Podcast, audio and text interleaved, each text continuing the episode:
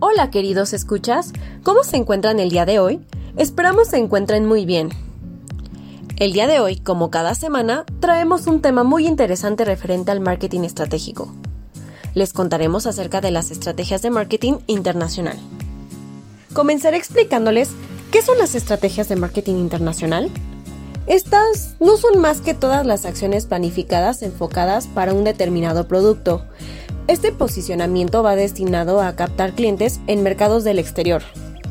Para ello, es necesario que se establezcan ciertas pautas o normativas en pro de lograr los objetivos planteados. Entre ellas mencionamos, número uno, entender las necesidades y deseos de los clientes. Determinar los segmentos de mercado.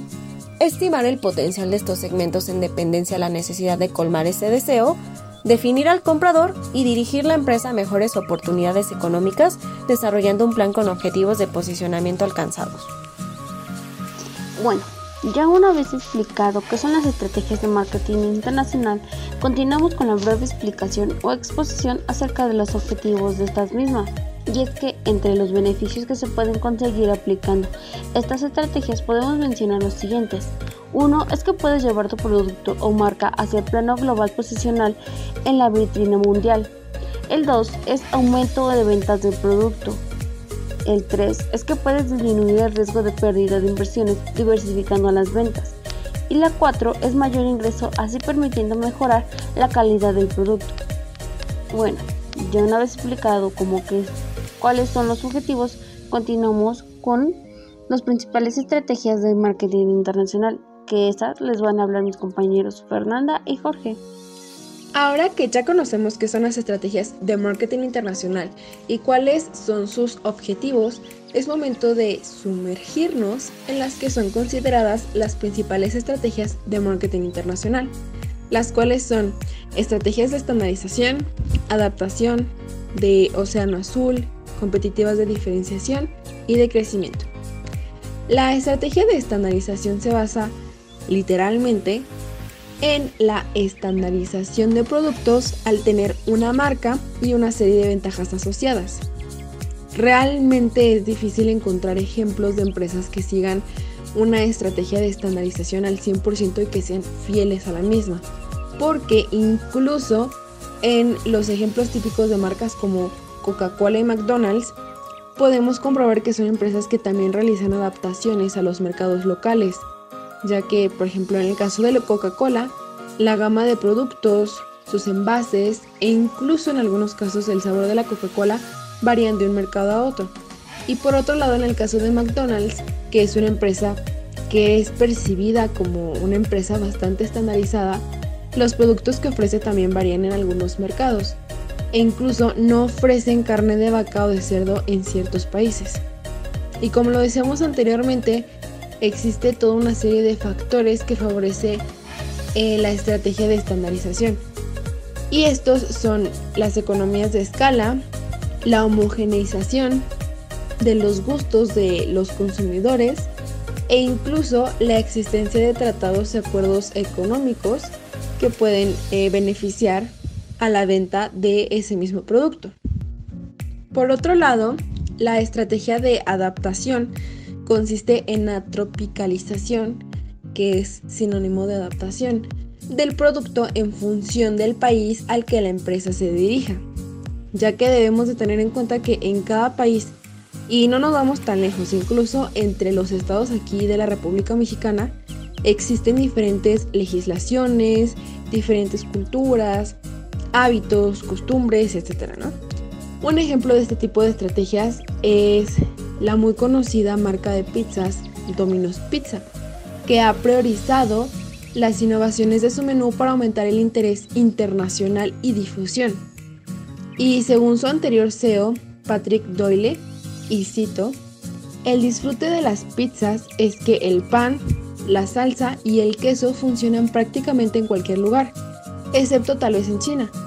Y es fácil cambiar únicamente los ingredientes en Asia son mariscos y pescado en India al curry, pero la mitad de los ingredientes son ofertas estándar en todo el mundo.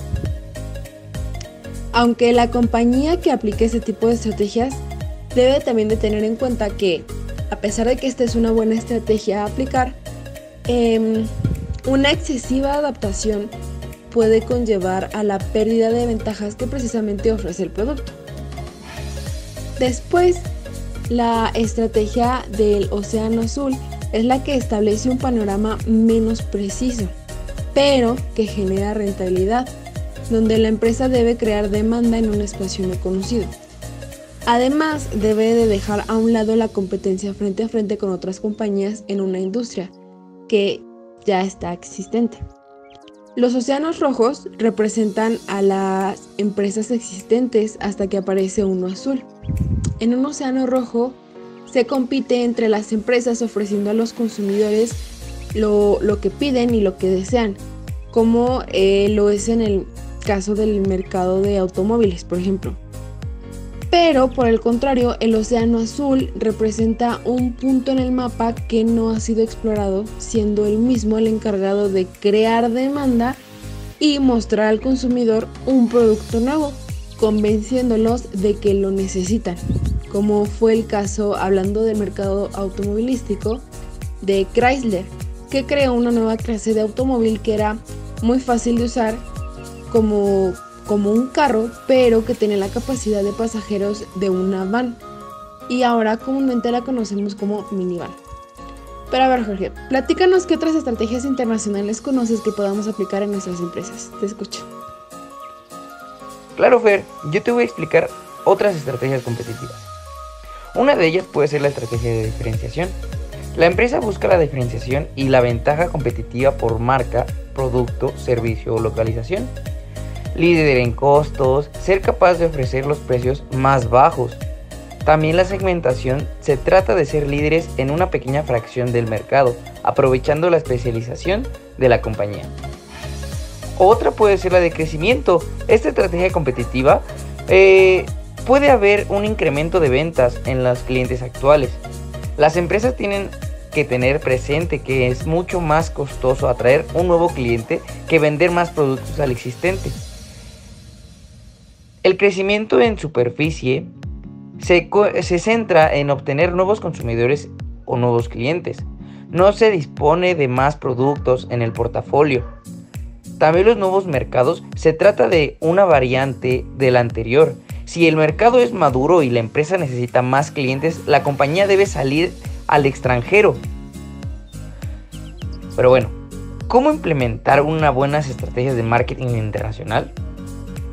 Yo te diré o te daré unas excelentes recomendaciones de marketing que te servirán, o bueno, que les servirán de gran ayuda a la hora de establecer una estrategia. Una de ellas es conoce y define muy bien a tus clientes. Así claramente qué tipo de clientes deseas tener, hacia cuáles deseas llegar. El eh, ahora sí que conociendo sus necesidades y deseos y costumbres. También establece tus objetivos ya que te va a permitir tener una visión concreta de lo que quieres lograr, una ejecución efectiva. Realiza oportuno cumplimiento de objetivos, sin embargo debes de ser constante y realizar modificaciones pertinentes a los mismos en dependencia a las circunstancias. Realiza mediciones mediante indicadores cuantificables con el objetivo de calcular la rentabilidad. Pero bueno, eso es todo de mi parte. Mi compañera le seguirá dando otras partes más importantes. Gracias por tan valiosa información. Ahora te daré unas recomendaciones increíbles que te serán de gran ayuda a la hora de establecer una estrategia de marketing internacional. Toma nota. 1. Definir y conocer a tus clientes. Empieza estableciendo el perfil del tipo de clientes a quienes deseas llegar y fidelizar para esto debes conocer sus necesidades, deseos, sentimientos, costumbres, gustos, preocupaciones y características de su entorno. 2. Establece objetivos. Tal vez pienses que este punto es algo repetitivo, pero en realidad al visualizar lo que quieres lograr, encontrarás la manera de organizar las actividades que te permitan concretarlo perfectamente, de inicio a fin. 3. Ejecución efectiva. Para lograr el cumplimiento de los objetivos debes ser paciente constante e ir realizando modificaciones que se adapten a las circunstancias del momento. 4. Realiza mediciones. Ayúdate de indicadores cuantitativos con el objetivo de entender la realidad económica de tu empresa que te permita hacer proyecciones a futuro, como debes calcular la rentabilidad de un proyecto. 5. Crea un plan de contingencias que te ayudará a evitar o disminuir los efectos negativos de las estrategias implementadas, estableciendo distintos procedimientos y alternativas que ayuden a solucionar las adversidades. 6. Sé proactivo Caracterízate por un pensamiento evolutivo, iniciativa, búsqueda de mejoras y estate siempre listo para enfrentar todo tipo de riesgos. 7. Céntrate en estrategias, no en tácticas. Con esto me refiero a entender a las personas. O sea, a quiénes te vas a dirigir, su cultura, e investigar detenidamente los mercados y a la competencia. 8. Comprender la cultura del mercado, o mejor dicho, Conocer cómo persuadir al consumidor para que compre tus productos y te prefiera sobre otras marcas. 9. Identifica la ventaja competitiva. Conoce las tendencias del momento, así como busca identificar a los consumidores potenciales para que logres satisfacer mejor sus necesidades y deseos. Espero que después de conocer estos objetivos tengas más claro cómo implementar una estrategia que te permita ingresar exitosamente al mercado exterior y prospectar nuevos clientes en él, ya que como has escuchado previamente, no es una tarea fácil. Y bien, con esto hemos llegado al final del tema.